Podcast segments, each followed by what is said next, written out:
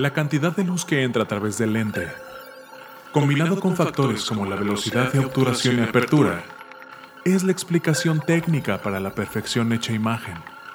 La posición, encuadre de la cámara y el clic son determinados en un instante.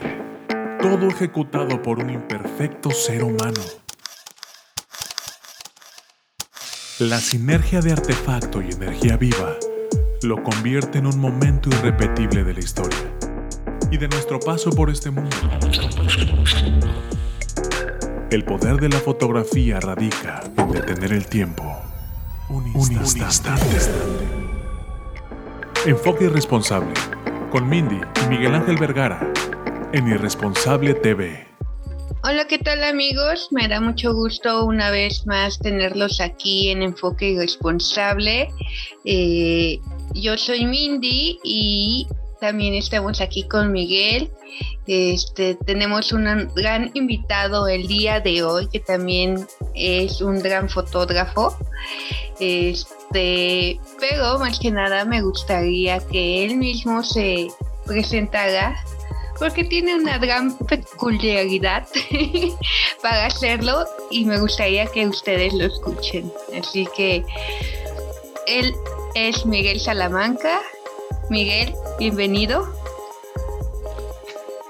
Bueno, pues primero que nada, este, buenas noches, este, Esmeralda, mi querido Miguel, mi tocayo. De verdad, este, un gusto estar en este espacio que ustedes me, otorgan, sobre todo que me hayan invitado este, a este podcast, la verdad es un, gustazo, un honor. Eh, sobre todo porque digo, ya los conozco y son dos este, chavos a los que realmente admiro bastante a los que realmente aprecio y respeto. Bueno, lo del respeto más o menos. Este... Eso creo que va más para mí. No, pero de verdad este, me, da, me da mucho gusto estar aquí con ustedes y, primero que nada quiero agradecer este, este espacio, ¿no? Y para todos nuestros escuchas de este, de este podcast de eh, Enfoque Irresponsable, pues bueno, mi nombre es Miguel Ángel, Miguel Ángel Salamanca Zamora. Eh, soy este, eh, pues sí, podemos decir que fotógrafo, fotógrafo nesayorquino, eh, entusiasta de la lente y soy un peatón muy curioso. Me late curiosar y dar este, salpicaditas de identidad con mis, con mis fotos o con mi trabajo y pues la verdad también soy bien chorero, ¿no? Entonces, este, como, como ente de barrio, pues bueno, creo que no soy tan mala onda, así que aquí estamos y lo que ustedes dispongan, mis amigos. Bueno, pues como él mismo ya lo dijo, de Nesa para el Mundo, él es Miguel Salamanca. Y pues para comenzar con esta entrevista, primero que nada, me gustaría preguntarte, eh, Tocayo, ¿cómo es que tú iniciaste en la fotografía? Híjole, es una, pregunta interesante.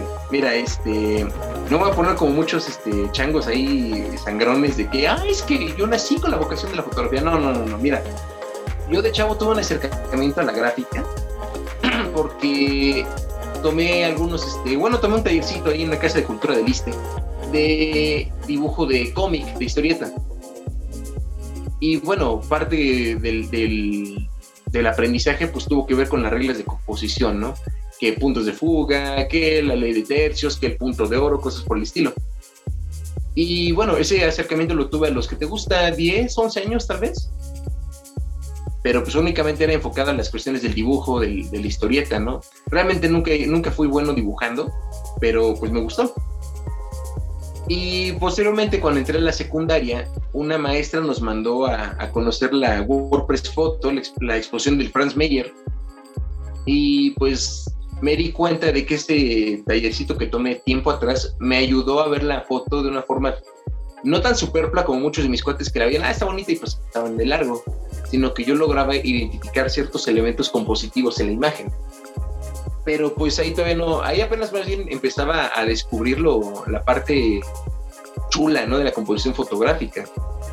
Fue hasta la Facultad de Estudios Superiores Aragón, carrera de Comunicación y Periodismo, que tuve mi, mi primer acercamiento real con la fotografía. Ojo, hablo de la fotografía, no de la foto, sino ya con un enfoque más técnico, más serio, fue gracias a un, a un profe medio loco que pues terminó de, gustarme y encontré en, la fotografía mi, mi, catarsis, ¿no?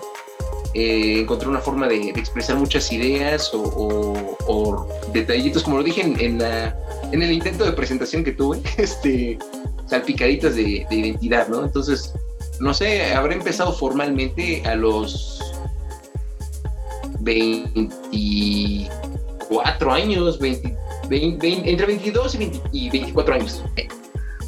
Bueno, y entonces en este, bueno, en este transcurso en el que tú te diste cuenta que te gustaba la fotografía, también supongo que has ido descubriendo qué es lo que significa para ti. En pocas palabras, ¿cómo definirías la fotografía para ti? Es una pregunta un poco complicada, o, al menos para mí de responder, ¿no? Porque eh, muchos se, pueden ir con la, respuesta demasiado obvia, ¿no? Que la fotografía es arte. Y realmente lo es, realmente lo es, pero si lo abordo de una forma muy personal, la fotografía para mí representa un, un vehículo para la catarsis, ¿no? Para, para tratar de compartirme compartir mi, forma de pensar, de sentir con mis amigos, con la gente que, en sí pueda llegar a, toparse por ahí alguna foto mía y, si de pura casualidad conecta algo con esa persona, pues ahora estaría, eso sería magnífico para mí, ¿no? Eso podría hacerme sentir que realmente lo estoy haciendo de una, de una forma más o menos correcta, ¿no? Entonces, la fotografía para mí es un vehículo de catarsis, es una expresión, un grito de mí mismo. Y no sé, tal vez una, una herramienta para demostrar una, una parte del mundo que tal vez algunas personas ignoran, algunas personas no. No lo sé, es, es complejo. Justo ahorita estabas diciendo que es como eh, momento de catarsis. A mí me ha sucedido que igual este pues de momento me siento como muy triste o muy feliz y me genera eso como algo visual, ¿no? Y entonces yo quiero plasmarlo en una fotografía. ¿Tú has tenido algún trabajo así o alguna foto que se te ha hecho así? Muchas de, este, de, mis fotos, a decir verdad. Eh, verás, a raíz de este encierro obligado por la pandemia, eh, tuve, tuve ciertos pensamientos detonados, no sé, por un estado depresivo, tal vez por la ansiedad de estar encerrado. Y bueno, fui invitado a, participar en una exposición que se llevó a cabo de manera virtual en la, en la FES Aragón. El tema era relacionado con la, la pandemia y con la certidumbre de la muerte. Y bueno, yo finalmente como, como hermano de, de, dos médicos, pues tengo quizás cierto enfoque respecto al tema, pero influido, influido por la, la, las cuestiones científicas, por las cuestiones del barrio, por lo que se dice en las calles. Y pues durante ese ejercicio, para, para dicha exposición, me puse a experimentar con la fusión de imágenes. Eh, para eso pues es técnica digital, al menos con lo que de momento lo estoy haciendo. Y no solo trabajé ese, ese proyecto, sino que también empecé a experimentar con, con mensajes que encontraba en la calle, con imágenes, grafitis, algunas calles y pues mis choros de toda la vida, ¿no? Entonces, Sí, la, gran mayoría de mis fotos creo que tienen cierta carga eh, catártica, porque, no sé, hay, cosas que no puedes expresar tan fácilmente con las palabras, ¿no?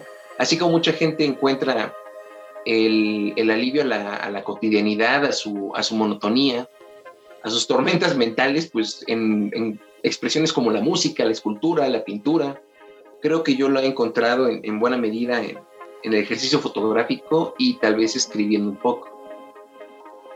Oye, Miguel, justamente con esto que comentas acerca de poder expresarte a través tanto de la fotografía como de las palabras, pues a mí me gustaría como meter al tema eh, un poco de, lo que es tu trabajo, más allá de esta participación que nos contaste hace un momento que tuviste con la FES Aragón, y es que más ya como en tu trabajo independiente, yo he notado que sí, sí tomas la foto y sí la publicas y sí te esfuerzas mucho en la foto, pero también eh, de la misma manera en que captas una fotografía, captas también la esencia de la misma y escribes descripciones muy, muy interesantes. Eh, personalmente me gustaría recordar el caso de un retrato que hiciste un trabajador del metro, donde no solo publicaste su retrato, sino una breve semblanza de lo que significaba esa persona tanto para los, los usuarios frecuentes de esa estación del metro como para ti, la impresión que te dio. Entonces, eh, pues tu trabajo también va más allá de la fotografía y me gustaría como que nos contaras de este tipo de expresiones en las que tú no solo captas como una imagen, sino también la esencia de esa imagen y del momento que te transmitió. Híjole, pues mira, primero que nada quisiera este agradecerte que le eches un, pupilazo a mi, a mi trabajo. De verdad, este valor y aprecio mucho que, dos personas como tú y, Esmeralda, que realmente eh, son personas a, las cuales admiro, eh, tanto por sus fotos como por la letra, como por la trayectoria que hasta ahorita han tenido. La verdad es que les, les admiro y les aprecio mucho. Y significa mucho para mí que, le echen un pupilazo a mi, a mi chamba, ¿no? De verdad lo agradezco.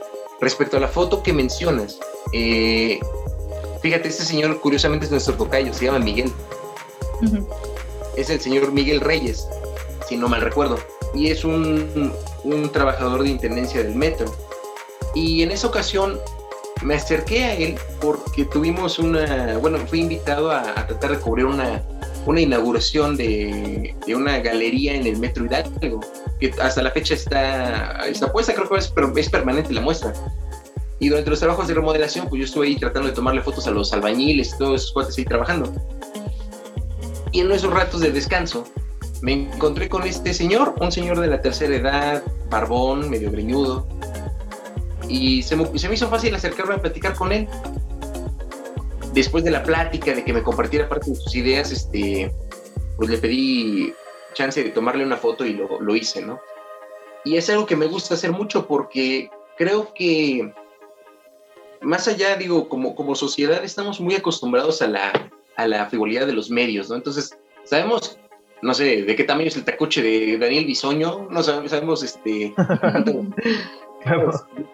Luis Miguel, cosas por el estilo, ¿no? Pero no nos damos cuenta de lo que ocurre muchas veces en nuestra cercanía con nuestro semejante, ¿no?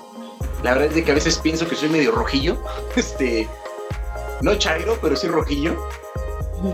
Y me gusta tener acercamientos con, con la gente, ¿no? Eh, no sé, en alguna ocasión tuve la oportunidad de sentarme a platicar con un vagabundo, bueno, con tres vagabundos, eh, frente al Palacio de Bellas Artes. Muy, muy al estilo de lo que hizo Armando Ramírez en el libro de Chin Chin el por ocho, ¿no? Pero yo sin la intención de, publicar un libro, sino simplemente platicar. Y cuando te acercas a, personajes que muchas veces son ignorados y ni siquiera ni siquiera te imaginas la dimensión de las cosas que pueden acontecer en la otredad, ¿no? Y rescatar ese tipo de, testimonios, ese tipo de expresiones, no sé, a mí, me, a mí me llenan. Sentir que puedes escuchar a alguien que tal vez necesitaba ser escuchado y no, no lo sabías, ¿no?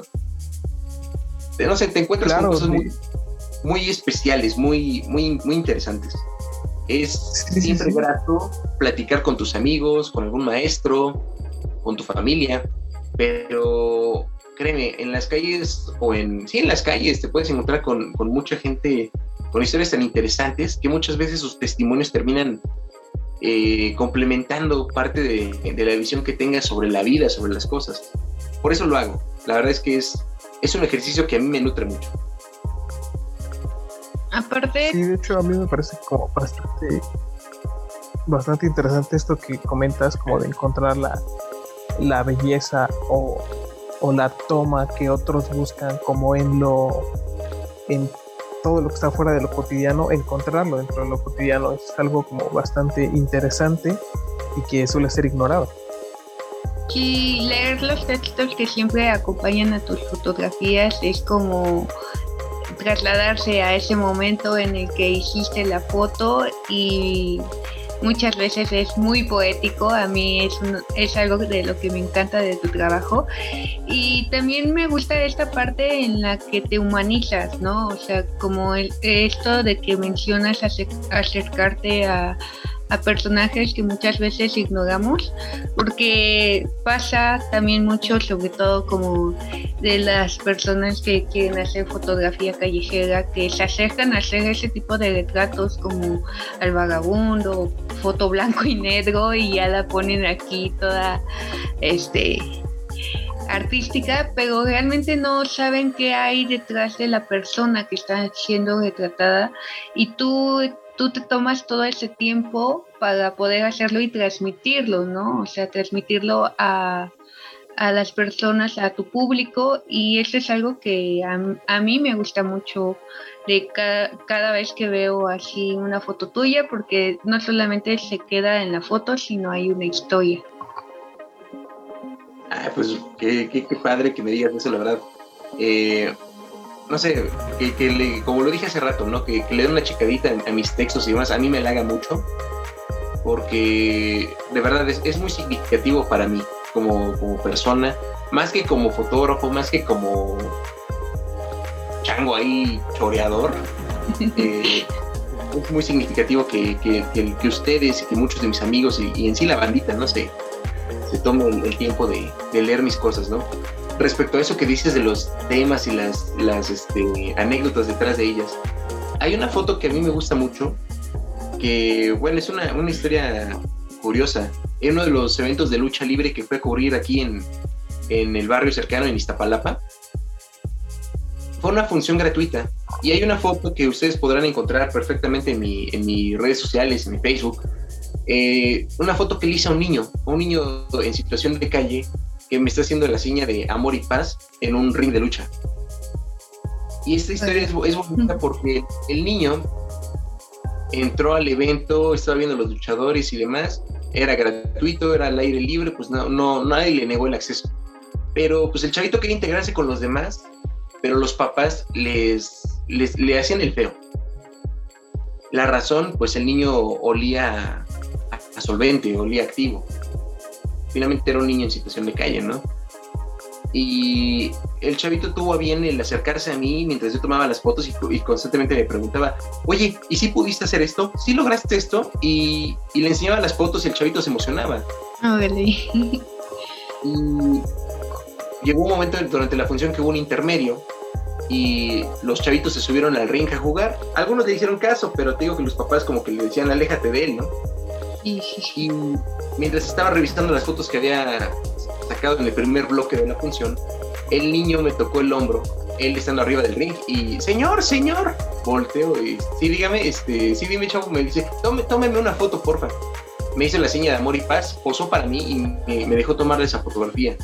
El niño se baja del ring, corre hacia, hacia los vestidores, creo que le hablaron, y regresa corriendo hacia mí bien contento, portando una máscara de, creo que era del, del místico, y, miren lo que me regalaron, no, hombre, el niño estaba, pero que se deshacía de felicidad, ¿no? y, y, el poder de este convivir con el chavito, a mí me, gustó, ¿no? Tristemente no volví a saber de él, nadie volvió a saber de él, porque al final de la función lo busqué, quería, este, no sé, preguntarle por dónde solía estar para regalarle una impresión de la foto.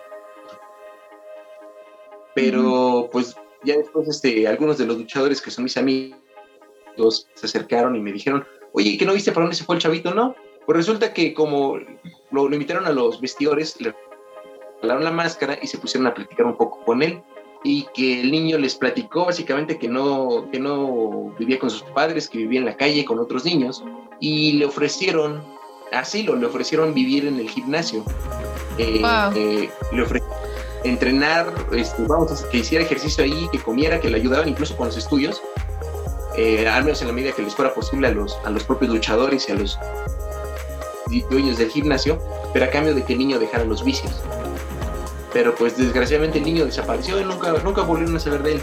Pero el hecho de haber, de haber este sentido, esa confianza que proyecté en el, en el chaval, híjole, es algo muy bonito, la verdad. Es triste, es doloroso, pero no deja de ser algo, algo conmovedor.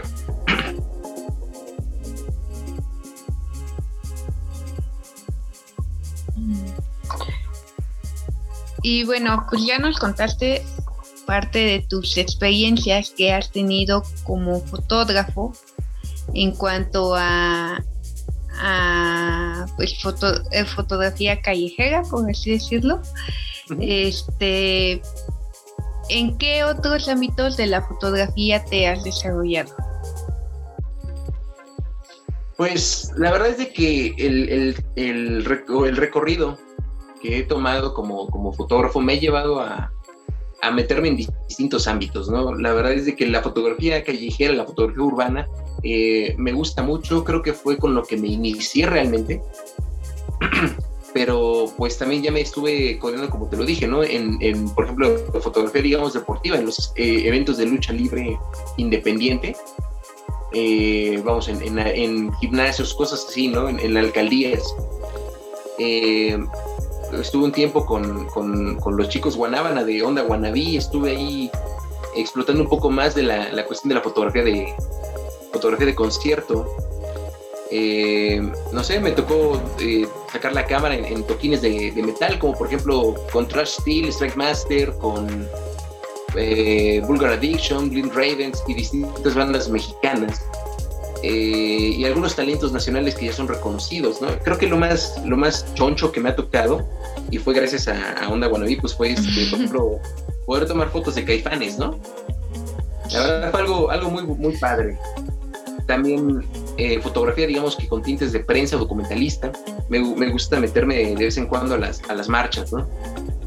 Eh, sí me gusta, es, este, es bonito. La fotografía documental, por ejemplo, el acercarte a un artesano mientras trabaja, ¿no? Que te, que te abra la intimidad de su, de su taller para que lo veas en pleno acto creativo. Híjole, es algo sagrado, es algo, es algo indescriptible, eh, en el retrato no he incurrido mucho. De hecho, creo que no, no es por lo que me, de, me haya dado, entre comillas, a conocer entre mis cuates, ¿no? Eh, sí lo he hecho, pero no, no es lo que más este, he explotado. Pero pues básicamente eso, creo que en lo que más duré un tiempo fue como eh, fotógrafo de perritos. así como ven ustedes en la, foto de perfil con cara de, mala madre, vestido de rockerón y demás, ahí me tenían en el pasto revolcándome con perritos con corbata y traje. y pues fui un, buen tiempo este, el fotógrafo oficial del Club Canino de Yorkimanía y, fue algo, algo divertido, ¿eh? la verdad es que fue, fue muy grato. Oye, justamente sobre tu experiencia como fotógrafo de conciertos, eh, me gustaría como recalcar un dato bien interesante acerca del tipo de fotografía que tú haces.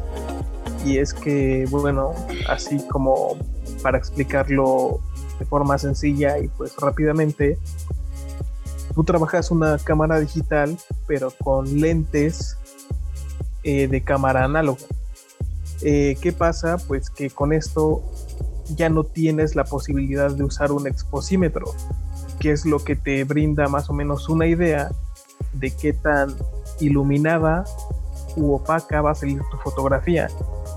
Y pues la verdad, a la hora de, de tomar fotografías en conciertos, pues sí es como complicada la cuestión de la iluminación porque constantemente están cambiando las luces y son varios colores y pues los personajes en el escenario se están moviendo de un lado a otro. Entonces, personalmente me cuesta mucho trabajo ir a un concierto a tomar fotos sin el exposímetro, pero tú trabajas sin exposímetro en conciertos y lo haces muy bien, o sea, te mueves como en el agua. Me gustaría que me hablaras un poco acerca de, de este tema.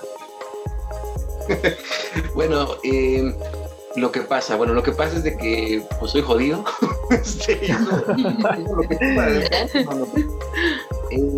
yo cuando salió del pecho, cuando inicié con la fotografía ya de una manera seria, pues en la escuela nos pidieron una, cámara reflex eh, analógica, ¿no?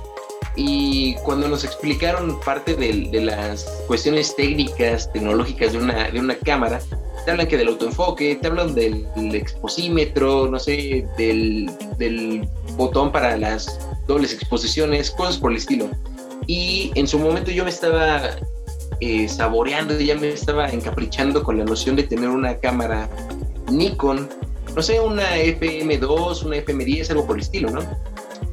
Pero pues yo ya me estaba saboreando eso, llegó el día en que le dije a, mis, a mis viejos, oigan, ¿saben qué? Me piden una cámara en la escuela así, así asado, y pues quería ver si me la podían comprar.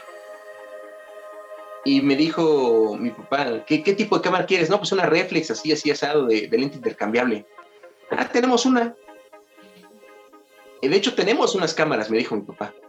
¿En serio? Sí, ven para acá. Me llevaron al cuarto, a, su cuarto mis papás. Abrieron el, closet.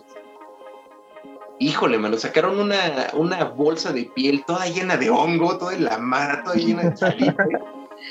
Abrieron y de una bolsa de plástico negro, igual llena así de, tierra, no sé de qué demonios estaba llena. Sacaron dos cámaras este, analógicas, una reflex y una eh, de visor, una, una telemétrica y pues me dieron la, la reflex y era una cámara de, es una cámara de lo más sencilla, es, es una, una práctica L2, no tiene exposímetro, no tiene autoenfoque, no tiene nada, eres tú contra la realidad, ¿no? Y este, pues la verdad yo por, por tonto, por, por imbécil, por, por caprichoso, lo primero que dije... ¿no? nada más. Entonces fui con el profe y le dije, oiga, profe, este, tengo esta cámara, pero creo que no me va a servir. Me echaron unos ojos de pistola, que para qué te digo. ¿Por qué que no te va a servir? Le digo, pues es que no tiene esto, no tiene esto, no tiene lo otro, le falta aquello. lamento decirte que el que no sirves eres tú.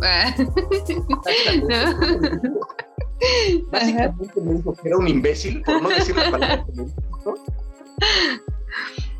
y me dijo, si tú aprendes a tomar fotos con esto, con cualquier cámara lo vas a hacer.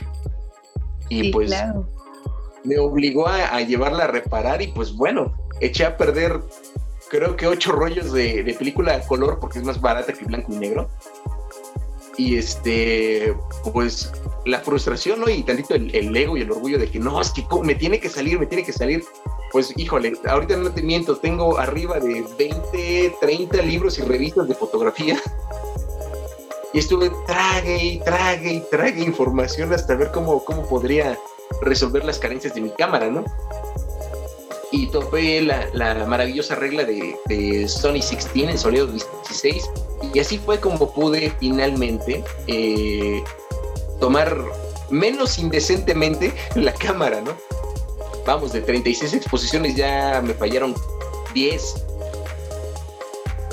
pero fue gracias a que, a que me puse a investigarlo, ¿no? Y pues, como te decía, esta cámara no tiene ninguna de esas funciones como el exposímetro y demás.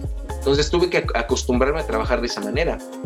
Finalmente llegó un momento en que, en que tuve en mis manos una reflex digital. Actualmente trabajo con una Nikon D3300, un modelo muy, muy sencillo, muy básico. Y pues de ley, pues trae su 1855, muchos le dicen el pizapapeles. y con esa cámara y ese lente me aventé mis primeros toquines de algunos compas, no sé, en San Pedro de los Pinos, en el bar del, Cosa Nostra, frente a la Arena México, eh, fotografía urbana, cosas por el estilo.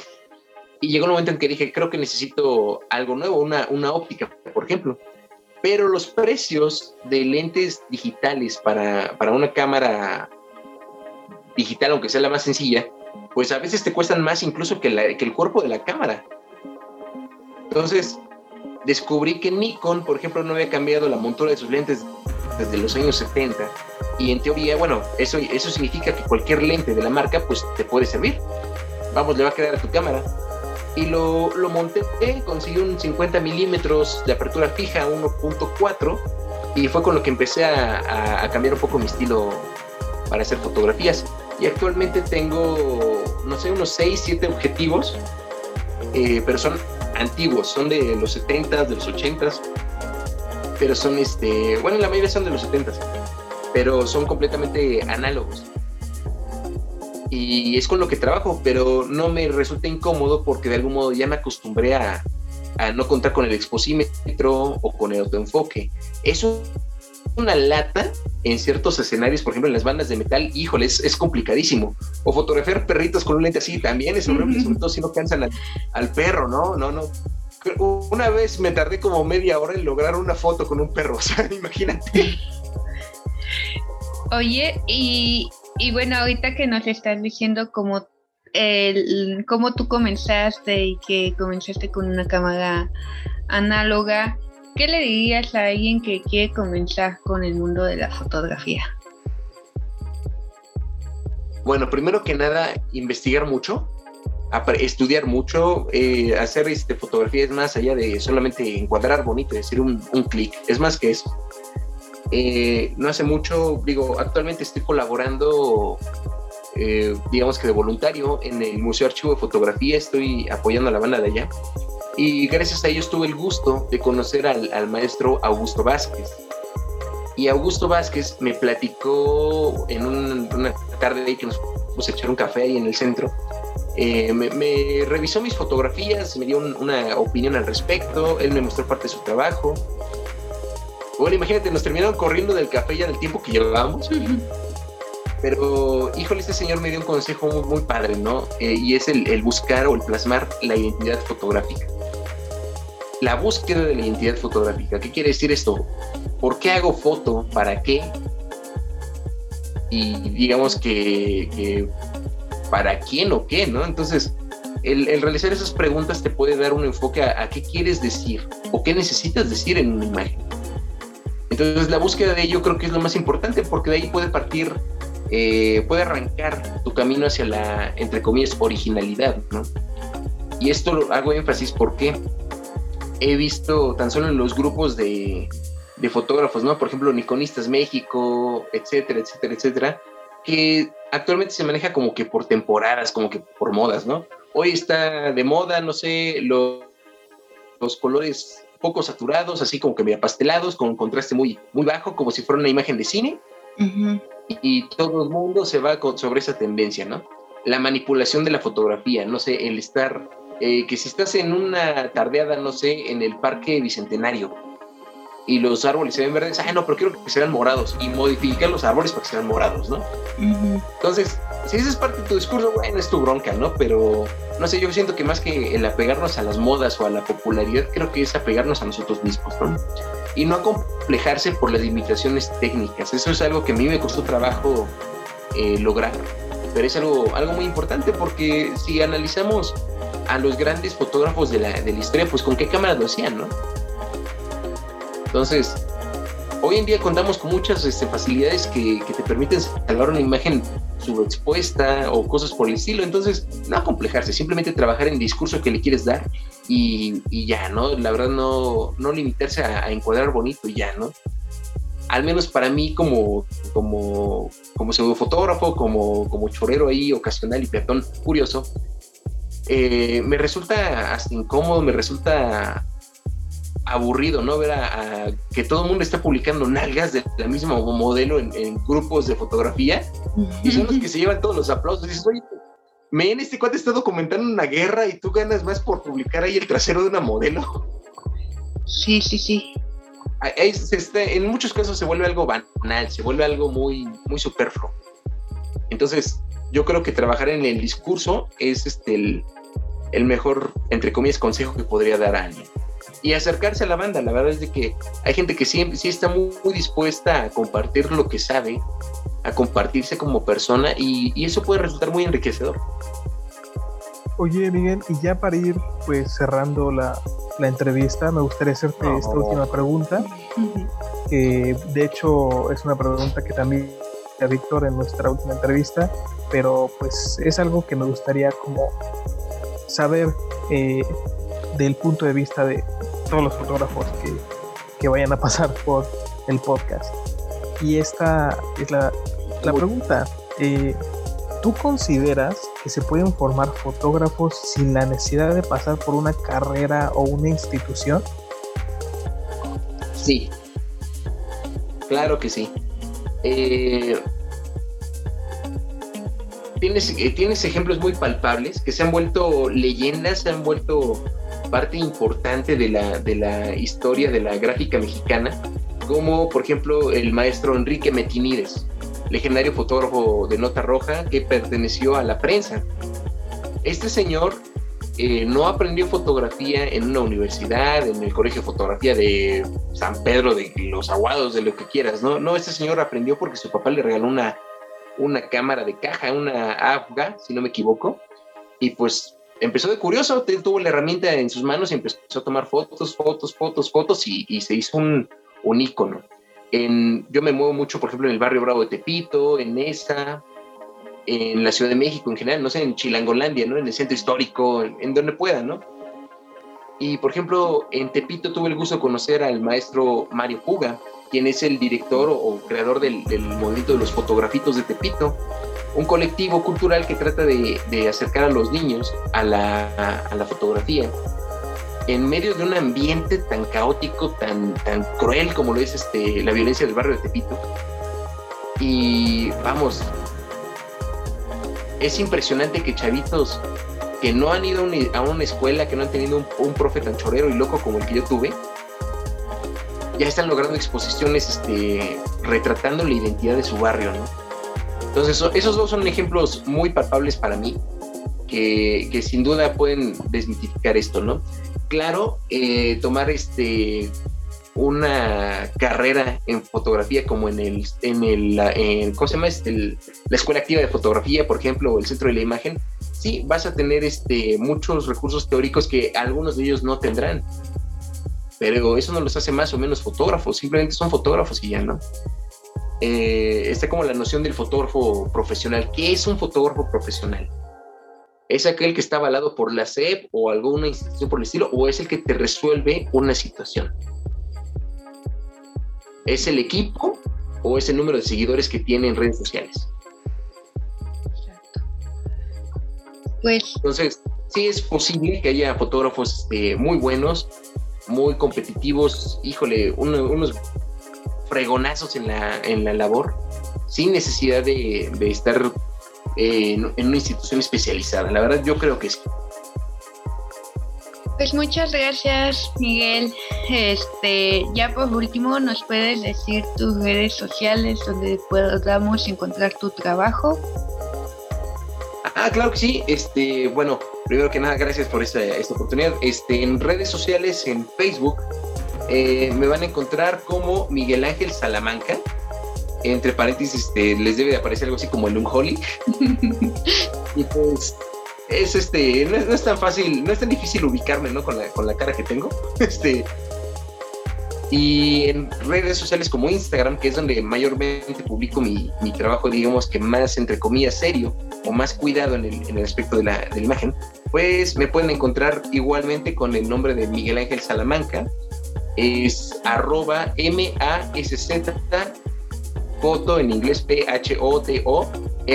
todo junto en minúsculas. Y este, pues ahí podrán este, darle una, una checadita a mi trabajo, ¿no? Echarle un pupilazo. Y pues desde aquí a la, a la gente que se que logre conectar con mi trabajo, que tenga alguna duda o algo, estoy para servirles, de verdad. Eh, yo quiero agradecerles a, ustedes, mi, querida Esmeralda, mi querida Mindy. Gracias. Mi querido Miguel, mi tocayo, mi, mi tocayito cósmico.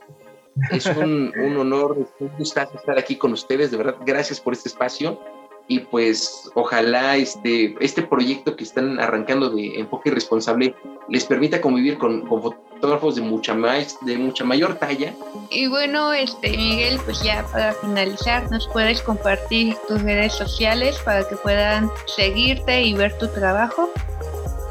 Por supuesto, eh, bueno, primero que nada quiero agradecerles por este espacio, por esta invitación a, a Enfoque Irresponsables. Es un gusto convivir nuevamente con, con personas tan queridas, tan admiradas por mí como lo eres tú, este, Mindy, mi querida Esmeralda, el proyecto cósmico de, de, Miguel, la verdad es un, un gusto. gracias. Y, y, platicar, ¿no? De verdad, muchas gracias, me halaga mucho esta invitación. Y por respecto a mis redes sociales, me pueden encontrar en Facebook como Miguel Ángel Salamanca. Entre paréntesis le va a aparecer algo así como el Unholy. Y este, en Instagram, que es donde publico mi trabajo, digamos que más cuidado, eh, sin ser serio realmente, pero donde podrán ver mi trabajo, eh, aparezco igual como Miguel Ángel Salamanca, arroba M-A-S-Z foto MX.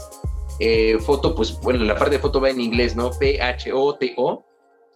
Y este, todo junto y con minúscula, y ahí podrán este, contactarme y a todos aquellos que, que tengan la curiosidad de, echarle un pupilazo a mi, a mi chamba, de verdad, gracias, gracias por este espacio y sin duda no, no, no hay problema si en algo les puedo auxiliar, si algo les puedo compartir, de verdad, para eso estamos eh, la, banda, ¿no? De verdad, muchas gracias y de corazón que este proyecto de enfoque irresponsable eh, pueda tener de invitados a fotógrafos de mucha mayor trayectoria que este güey. Y, este, de verdad, es un proyecto muy bonito y, de verdad me honra mucho que me hayan invitado a esta, a esta emisión. Muchas gracias. Eres eh, grande, Tocayo, no te desanimes. bueno, pues les agradecemos a todos los que nos dieron un ratito para escucharnos. Este, ¿algo más que quieras agregar, Miguel? Sí, como, como dice Julio César Chávez, un saludo a mi madre. no, pero este, pues, de verdad, gracias y que la fotografía nunca muera. Pues gracias. Eh, también eh, a todos los que nos escuchan, no, este, no se olviden de seguirnos en nuestras redes sociales. Estamos como Irresponsable TV, Instagram, Facebook y todas las redes que se, que se imaginen. Gracias y pues nos vemos el próximo capítulo de Enfoque Irresponsable. Bye. Hasta la próxima. Un abrazo y buena vibra a todos. El futuro nos alcanzó. La inteligencia artificial está presente en toda nuestra toma de decisiones. El algoritmo ha sido colocado como un proveedor de la verdad absoluta, administrando qué es lo bueno y lo malo para ti. La última esperanza es defender el más grande idealismo de la juventud. La irresponsabilidad. Porque no se es joven si se es responsable. Y para los viejos, es el último vestigio de que un joven habitó en él. El algoritmo no manda sobre ti. Ser irresponsable es tu más grande poder, que no le permite a ninguna corporación encajarte en un estereotipo cuantificable. Irresponsable. Música del mundo para el mundo. Disponible en Facebook Live, YouTube, Instagram, Twitter, Apple Music, Spotify. Amazon Music.